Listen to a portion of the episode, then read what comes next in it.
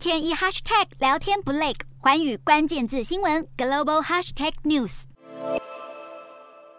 英国保守党的党魁之争现在进入了双强对决的阶段。外交大臣特拉斯和前财政大臣苏纳克两人对于中国的政策立场成为二十五号的辩论焦点之一。特拉斯对中态度始终强硬，也多次支持应该协防台湾。特拉斯批评中国是在预料之内。令人意外的是，被视为亲中路线的苏纳克现在也态度大转弯，表示中国是个威胁。在选战初期，就连中国媒体《环球时报》都曾赞扬苏纳克的对中政策更加务实。现在苏纳克却加入了抗中行列还誓言要在当选后关闭英国境内三十间孔子学院，防止中国以文化语言的交流来扩张影响力。苏纳克还表示要打击中方的网络间谍活动，尤其这次保守党开放用网络来修改党魁投票，引起了相关忧虑，担心中国会以网络攻击来操控选举。就像英国政府当初表示俄罗斯几次干预大选，现在也在警惕中国会采取类似手段。